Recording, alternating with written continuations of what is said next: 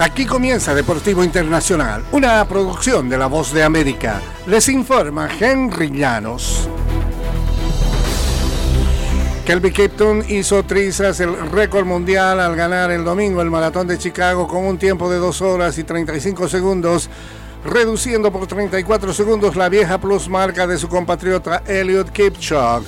La neerlandesa Sifan Hassan también sacó provecho de un día fresco y nublado, condiciones ideales para el maratón y ganó la competencia femenina con un registro de 2.13.44, el segundo más rápido por una mujer en la distancia de 42 kilómetros.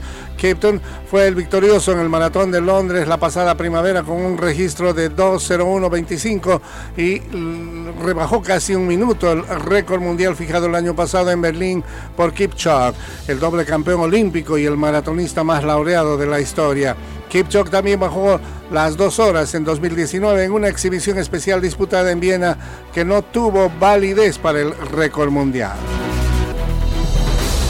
Y el apetito de victorias de Simone Biles es insaciable. La estrella estadounidense conquistó el domingo su tercera y de inmediato la cuarta medalla de oro del Mundial de Gimnasia Artística de 2023 al coronarse en las finales de la barra de equilibrio y piso de manera avasalladora en el último día de la competencia.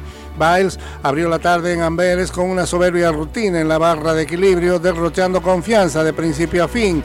No titubeó en sus saltos y ejecutó volteretas antes de bajarse con clase, si acaso con un pequeño brinco al aterrizar. Recibió una anotación de 14.800 para superar a la china Suya Kim por apenas 0.01. La brasileña Rebeca Andrade se llevó la medalla de bronce y Biles regresó para su última prueba de una intensa semana de gimnasia.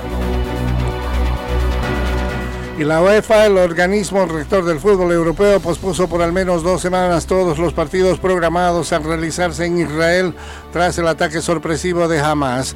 A la luz de la situación actual en Israel, la UEFA ha decidido posponer todos los partidos programados en Israel en las próximas semanas y las nuevas fechas se confirmarán a su debido tiempo, dijo la UEFA en un comunicado el domingo. Esto incluye el partido de Israel frente a Suiza por eliminatorias a la Euro 2024 que estaba programado para el jueves en el estadio Bloomfield en Tel Aviv. La UEFA eh, continúa monitoreando muy de cerca la situación y se mantendrá en contacto con todos los equipos involucrados antes de tomar una decisión sobre nuevas fechas.